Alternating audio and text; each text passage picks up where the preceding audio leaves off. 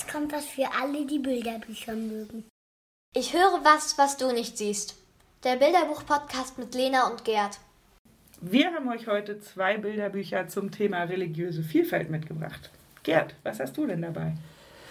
Also, mein Buch heute zu besprechen ist eine gewisse Herausforderung. Wir sind ja mitten im Sommer, es ist warm und wir brauchen jetzt Vorstellungskraft, denn es schneit. Und zwar in Jerusalem. Also dort, wo Schnee eine Seltenheit ist. Und deswegen beginnt dieses Buch auch mit einer wunderschönen Seite. Stell dir eine Doppelseite vor und ein richtig großer, freundlicher Kamelkopf schaut dich an. Ganz verwundert ob des Schnees. Und so steigen wir in dieses Buch ein. Ähm, die Autorin und die Illustratorin nehmen uns relativ schnell mit in eine der Gassen in Jerusalem. Und wir treffen auf drei Kinder. Und die Namen deuten schon an, sie kommen aus drei Religionen. Der muslimische Samir, der jüdische Rami und die christliche Mira. In einer Gasse, die voller Schnee ist und wir sehen, wie sie eigentlich eher nebeneinander spielen und so ihren Bereich abgrenzen und nicht miteinander. Und das geht auch bald in ein Gegeneinander über, weil der Schnee nämlich anfängt zu schmelzen. Und was machen wir, wenn wir Mangel erleben? Wir wollen von den anderen etwas haben. Äh, und so entsteht die Dynamik, äh, wer braucht mehr Schnee, ähm, wem gehört der Schnee. Und dann entwickelt es sich in, von wo kommt der Schnee? Von welchem Gott kommt der Schnee? Und ist mein Gott der bessere? Und so entsteht eine relativ schnelle Konfliktdynamik die auf religiöse Grundsatzfragen zusteuert. Ähm, diese Szene ist vermutlich nicht jetzt wirklich aus der Lebenswirklichkeit von Kindern bei uns nachzuvollziehen. Hm. Wenn man sich aber auf diese Dynamik einlässt, dann hat das Buch eine Reihe von schönen Überraschungen parat. Es geht nämlich so weiter. Die drei Kinder wollen herausfinden, wem gehört der Schnee. So heißt auch das Buch, ne? Gut, dass du es erwähnst. Wem gehört der Schnee? Und so nimmt jeder also eine, eine Handvoll oder eine Mütze voll Schnee mit und geht zu seinem Religionsvertreter. Ah, okay. Das heißt, wir lernen auch den Imam, den Priester und den Rabbi kennen. Äh, das Problem Nummer zwei, also erstens ja, der ganze Schnee schmilzt. Das Problem Nummer zwei ist, die kommen mit dem Schnee bei ihrem jeweiligen Vertreter an und du ahnst. Ja. Das heißt, sie erleben, dass sie es nicht festhalten können. Und dann gibt es tatsächlich eine Schlüsselszene in dem Buch, weswegen ich das wirklich auch gut finde. Ähm, wir haben vorher also den Streit, dann läuft jeder zu seinem Religionsvertreter. Oder zu, und in der Szene, wo wir die sehen, klingt es fast so, als ob die drei ein gemeinsames Gespräch führten, der Rabbi, der Imam und der Priester. Mhm. Das heißt, wir erleben da eine große Schnittstelle der antworten, wem gehört der Schnee. Hm. Und das lese ich dir jetzt vor, weil das finde ich ist ähm, besonders formuliert. Der Schnee hat ein Geheimnis, sagt der Rabbi. Der Imam sagt, ein Geheimnis wie Gott. Er ist da, er lässt sich nicht festhalten. Wenn man versucht, das Geheimnis zu beweisen, verliert man es, sagt der Priester. So, und dann sind wir verblüfft als Leser, damit haben wir nicht gerechnet. Mhm. Ähm, und auch die Kinder sind verblüfft, äh, gehen da nicht drauf weiter ein, nur kommen alle ins Nachdenken, Mensch, jetzt ist der Schnee fast überall weg und wir hätten, wir hätten spielen sollen, statt uns zu streiten. Mhm. So. Das heißt, durch diese Schleife bei den Religionsvertretern und durch diese, die ja nicht auf die Frage antworten, wer ist jetzt der bessere Gott, sondern die Schnittmenge Gott ist ein Geheimnis für alle der Religion. Er ermöglicht den Kindern nochmal neu durchzustarten. Und dann sind wir mit den Kindern enttäuscht, der Schnee ist ja weg, blättern um und. Es schneit wieder? Ja! ja. So. Und dann sehen wir, wie ganz Jerusalem auf den Straßen ist, eng gedrängt, äh, wie die Kinder wieder spielen, wie Schneemänner entstehen und wie wir dazwischen und unter den Bildern und dem Text ähm, erfahren, es macht weniger Sinn zu streiten, wer hat recht mit der Frage, sondern mhm. es macht viel mehr Sinn, das Leben, wenn es da ist, zu genießen mit dem Schnee. Und am Ende heißt es, es gibt genug für alle. Und das finde ich den zweiten tollen Satz. Äh, neben Gott ist ein Geheimnis. Es gibt genug für alle. Also das Feiern geht nicht auf Kosten von einer oder von anderen Religionen, sondern es gibt genug für alle. So, und da finde ich an diesen Stellen finde ich das Buch richtig stark. Es hat einen Untertitel, wem gehört der Schnee? Eine Ringparabel. Hm. Das wird den Kindern egal sein. Ja. Aber für die Fachkräfte, für die Lehrkräfte wird es natürlich die Erinnerung wachrufen, ah, da war doch Herr Lessing mit seiner Ringparabel, der auch schon überlegt hat, wie kann man den Streit der Religion, wer die wahre Religion ist, verändern in ähm, Toleranz und Verständigung äh, und gemeinsam das Gute suchen. Und das probiert dieses Buch auch. Mhm. Jetzt hast du schon viel zum Inhalt gesagt ähm, und auch ein bisschen hat man die Sprache rausgehört, aber ähm, kannst du noch mal mehr zur Sprache und zu den Bildern sagen? Ja, die Sprache, so wie bei dem äh, vorgelesenen Beispiel, sind kurze Sätze. Ähm, da jetzt da zum Beispiel Rabbi vorkommt oder Imam, das ist klar, das sind Worte, die nicht alle Kinder kennen mhm. können. Einige natürlich schon. Also es gibt an einigen Stellen vielleicht einen kurzen Erklärungsbedarf. Ansonsten aber auch, es ist im Präsens gehalten, es sind immer kurze Sätze, sodass man da gut mitgehen kann. Mhm. Auch relativ wenig Text. Also die Bilder erzählen die Story auch. Und die Illustrationen nehmen uns also mit in ein multikulturelles und multireligiöses Jerusalem. Also es ist da geschäftig. Da in, wir sehen Touristinnen und Touristen, wir sehen Pilger, wir sehen äh, Religionsvertreter. Auf einer meiner Lieblingsseiten sehen wir eine Soldatin, Jerusalem. Ähm, und wir sehen eine Gruppe von Nonnen. Ähm, auch das wäre vielleicht für manche Kinder neu, weil nicht alle kennen ja Nonnen in ganzer Montur. Und diese Nonnen sind sehr schick. Eine schicke Handtasche, rote Handschuhe und die eine hat auch eine rote Brille. Wir sehen sie nachher nochmal. Aber das fand ich, das sind, das sind einfach schöne Details. Und auch an ein paar anderen Stellen haben wir so ähm, kleine Details, die auch noch Lust machen, genauer hinzuschauen. Ein anderes Merkmal ist, das Buch arbeitet mit klassischen Symbolen für die Religion. Also wie der Priester, der Imam, der Rabbi gekleidet ist, wie andere gekleidet sind. Das ist für Jerusalem richtig, weil da ist das noch stärker als äh, bei uns in den, in den, Dörfern oder Städten. Zur Unterscheidbarkeit macht es Sinn. Mhm. Zugleich bräuchte man dann auch Hinweise, nein, nicht alle aus einer Religion sehen so aus. Mhm. Bei den Kindern ist es zum Glück so, die könnte man jetzt an der Kleidung nicht unterscheiden. Das ist sehr gut gemacht. Wenn du mich jetzt fragst, was mache ich denn mit dem Buch? ja, genau. Ja? Ich dachte gerade noch darüber nach, was du gesagt hast. Bestimmt an die rote Brille und. Nee, nee, eher tatsächlich an die, diese Grenze, die ja Bilderbücher einfach oft haben, dass sie eben nur eine Sache so darstellen können und dass sie damit natürlich die Vielfalt von Aussehen ein bisschen ja. einschränken. Aber genau, was würdest du denn mit dem Buch machen? Also die Frage ist ja, wann kann man dieses Buch gut einsetzen? Ähm, ich würde es nicht einfach, in nicht einfach so nehmen.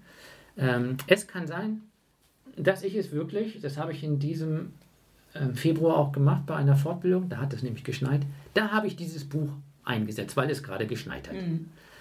Ähm, ein anderer Anlass wäre, wenn in der Kita, in der Grundschule sowieso die Aufmerksamkeit auf verschiedene Religionen schon gerichtet ist. Mhm. Ähm, also vielleicht war man schon in der Moschee oder in der Kirche äh, oder es gab einen anderen Anlass. Dann könnte man das Buch einsetzen. Und ich würde vermutlich auch, bevor ich das Buch lese, bestimmte Symbole aus den Religionen in die Mitte legen ähm, oder Fotos zeigen, sodass man schon einen kleinen Anlauf hat. Ähm, vielleicht würde ich auch was von Jerusalem erzählen, dass man sich vorstellen kann, das ist eine besondere Stadt, wo mhm. ähm, wo es nochmal besonders dicht ist. Vielleicht würde ich auch das sogar erstmal bauen.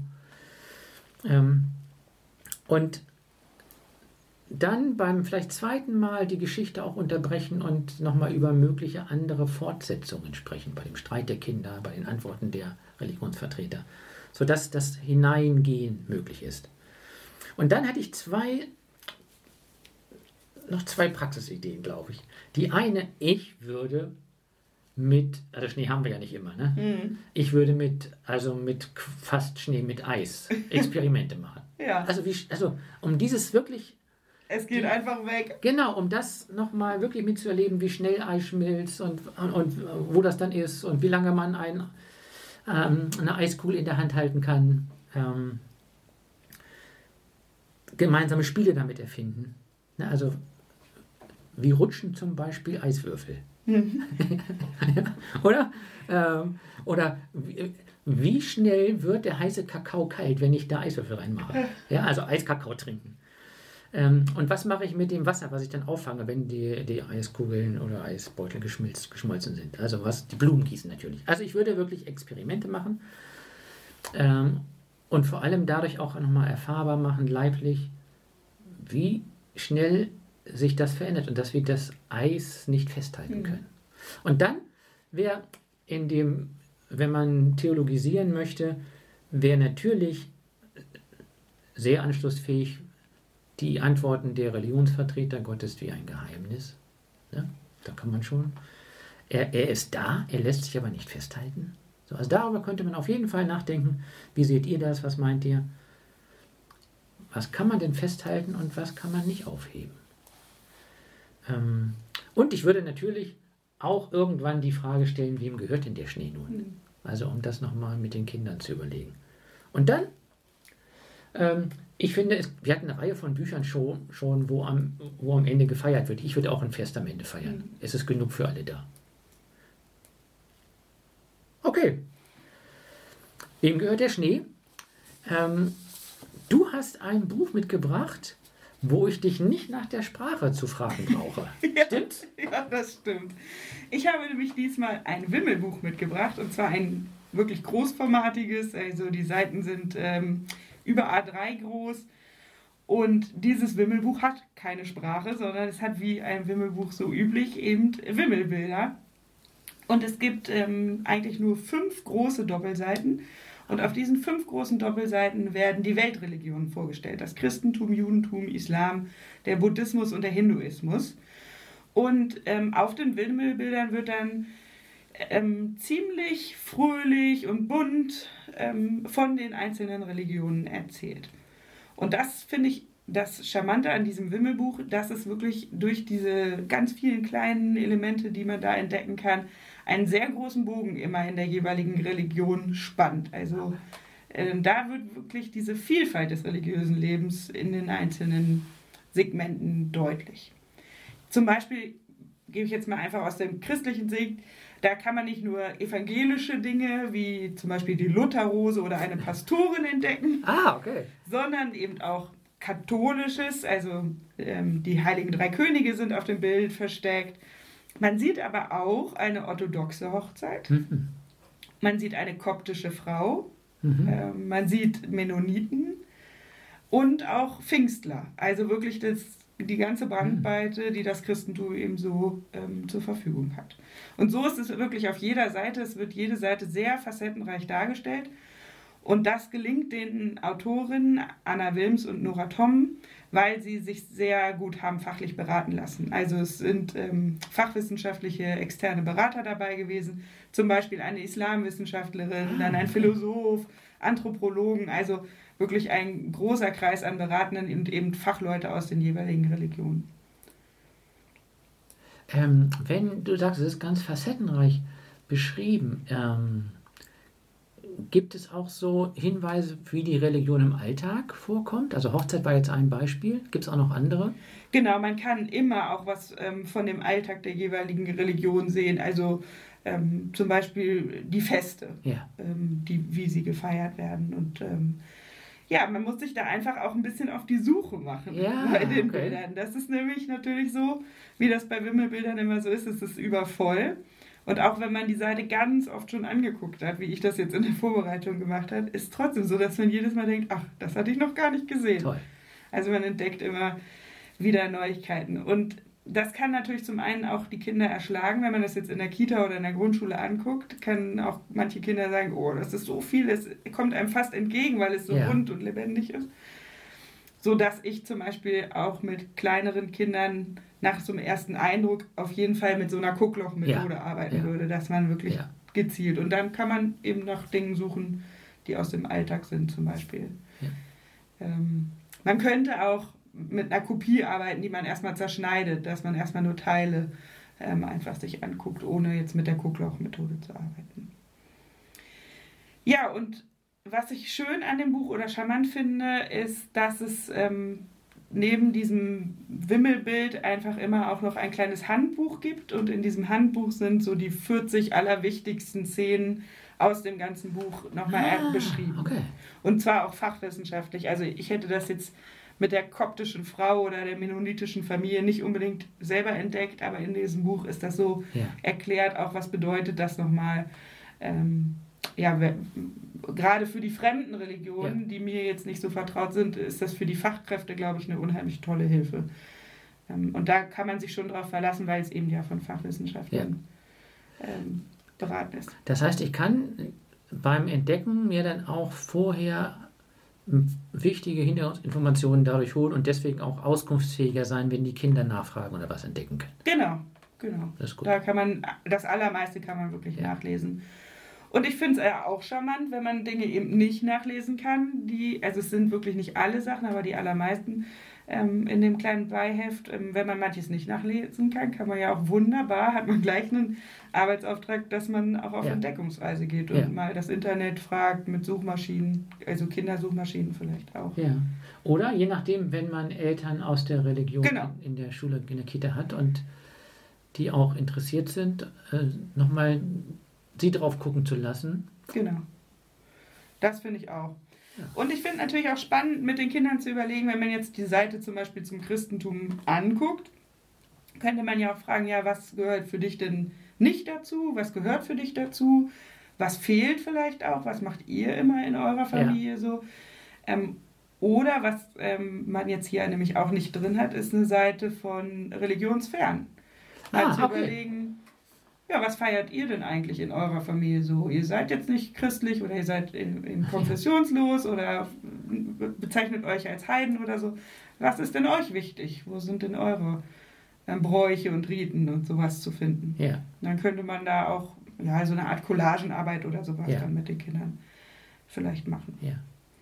Und ich stelle es mir auch ganz schön vor, dass man ähm, als kleines Projekt auch diese einzelnen Dinge vielleicht ausschneidet und verteilt. Also hier zum Beispiel sieht man an einer Stelle äh, ein Osterfeuer und das jetzt dann eine Gruppe, Expertengruppe wird, recherchiert, schreibt vielleicht einen kleinen Infotext zum Osterfeuer und dann hängt man das in der Klasse zu diesem Wimmelbuch dann auch mit auf, dass man so eine kleine Ausstellung ähm, als Expertenausstellung hat. Ja.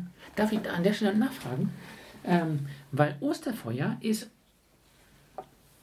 ist völlig passend, aber seltener Ja, als der Osterhase. ja das stimmt. Ähm, das gefällt mir schon mal. Dieses kleine Detail ist nochmal noch eine andere Spur ja. ähm, als die vielleicht die ganz klassischen Vorgehensweisen. Genau, weil es eben, also der Osterhase ist jetzt nicht so christlich, ne? Es ist ja auch ein bisschen.